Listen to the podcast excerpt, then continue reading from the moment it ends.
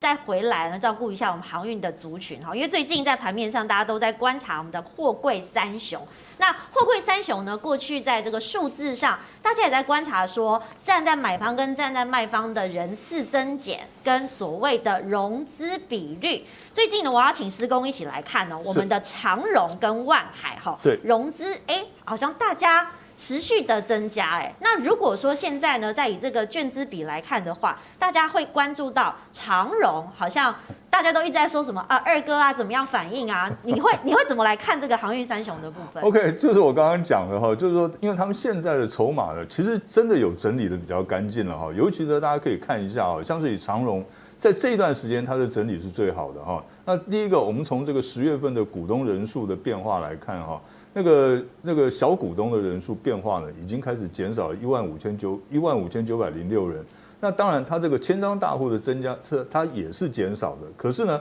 另外一方我们来看，过去五个交易日呢，法人买超三大法人买超是买超两万两千张，融资余额是减少了九千四百九十七张。其实跟阳明跟万海相比的话，它都是略胜一筹。所以呢，你可以看到呢。像是呢，最近呢，其实它的筹码确实有稍微整理的比较干净一点。可是呢，就是我刚刚讲的，因为在过去这两天呢，又有很多新的融资进来了，哈，又有新的这个参与人进来。可是这些新手呢，他们的成本应应该是很低的，所以呢，对于这个大盘，对于他们的股价的涨势，其实是反而是有一些帮助的，哈。因为呢，旧的这些那一批套牢的人，大部分都已经退出了，哈。那所以呢，我们看一下这个长荣的这张走势。长荣的股价，你可以注意看，这个是周线图啊，它走已经走一个 A B C 坡的回档了。嗯，那现在呢是撑在这个年线得到支撑，理论上来讲，年线应该会提供相当相当大的支撑，而且呢，这个外资呢已经连续买超四周了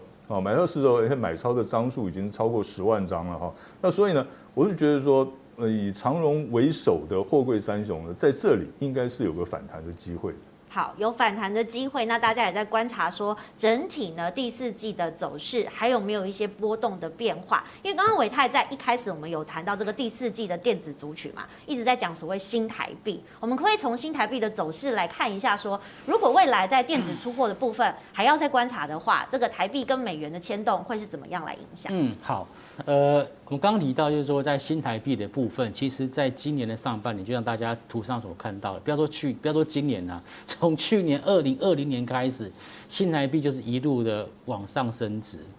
好，那可是现在呢，大概从八月份开始左右，它的新台币升值的一个力道就开始逐渐的趋缓，甚至还有一度往上啊回贬超过二十八块钱的一个关卡。那我们知道说台台湾是属于外销导向的国家，基本上呢，外销。它需要看到的是新台币的一个贬值，对我们的外销才会比较有利。所以如果说在接下来新台币会出现由升转贬的话，哎，那么其实对我们的外销厂商其实会是比较好的一个的一个情况。那目前我们外销的一个这个主要的产业其实很多啦，但是基本上又以电子股为主，哦，电子啦、电子零组件啊等等，甚至包括像什么上游的半导体跟晶圆代工都算有很大很大的一个外销比重。所以呢，我们才说，哎，第四季。呃，这个电子股哦，啊，还是可以持续做观察。除了这个刚刚所提到内需市场之外，外销电子股它还是有一些转机的。好，所以在外销部分呢，也在观察大环境的变化。所以最后施工，我们来总结一下好了哈。因为我们刚刚看的所谓就是很多大环境，还包含国际的趋势嘛。大家都说，哎，这个第四季台股还是相对的有机会。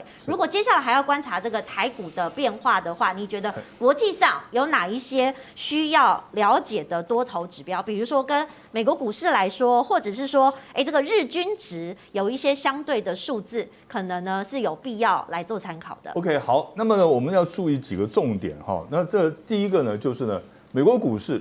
一定要维持强势，因为我们现在台湾股市呢，跟美国股市的联动性实在是非常非常的密切哈，所以呢，如果美国股市有出现一个超过两天以上的长黑的跌幅的话，那我们台湾股市一定会跟着往下走啊，那所以呢，呃。这个我们要维持一个多头的话，那么第一个就要看美国股市能不能维持强势。几天纳斯达克好像也不是很漂亮，对不对？大家好像觉得说，好像不知道有什么利空的因素，这个跌的点都蛮深的。对，其实呢，在过去过去两三天呢，这个美国股市都是怎么样？开高走低，即使它是收红的话，指数收红，它也是开高走低。所以从这一点来讲的话，可以看得很清楚啊。一些在这个美国的这些法人哈，投资的银行哈，这样投行来讲的话，他们似乎都已经有开始在调节股票的迹象。那为什么呢？最主要还是因为通膨造成的他们这个呃资金的收缩，哦，就是缩减购债规模。那这件事情呢，可能会造成一些影响，所以我们要特别的注意。第二个呢，要维持多头的话，我们的日均值每天平均成交值一定要达到三千亿以上，因为呢。在季线之上，一直到一万七千六百点，那个成交量啊，当初的套牢量都非常的大，是，那所以必须要有三千以上的量，才有机会继续往上攻。第三个当然就是要站稳季线了，哈，这是第一个，这个是最重要的要求。然后第四个呢，晶圆代工的股票一定要维持强势，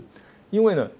呃，晶圆代工，台积电、联电，哈，这一些的股票，因为他们是占占全值占的很非常大。他们如果强势的话，那指数当然就上去了。是，可是他们如果弱势的话，不但指数会被下来，市场的信心也会受到冲击。为什么？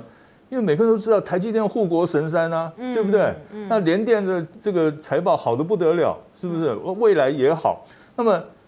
这两档股票如果下跌的话，那整个市场的信心都要被冲击掉了。是，所以呢，他们的股价一定要维持强势，我们台湾股市呢才有机会呢再往上这个飙升。好，既然提到晶圆代工，我也要问一下维泰，你怎么看目前？因为之前我们也讨论联电好一阵子嘛，大家也都觉得说，哇，相对是乐观啦，哈，第四季都是很不错。那、嗯、如果是以晶圆代工来说，台湾会怎么来观察？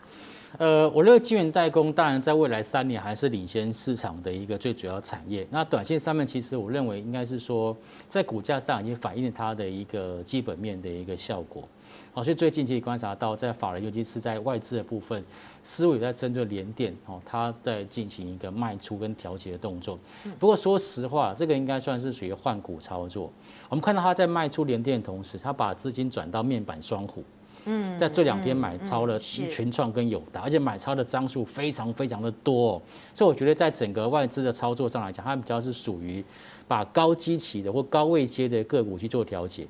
然后把资金移到这种低位阶的个股去做布局。那目前低位阶电子股说真的还不少，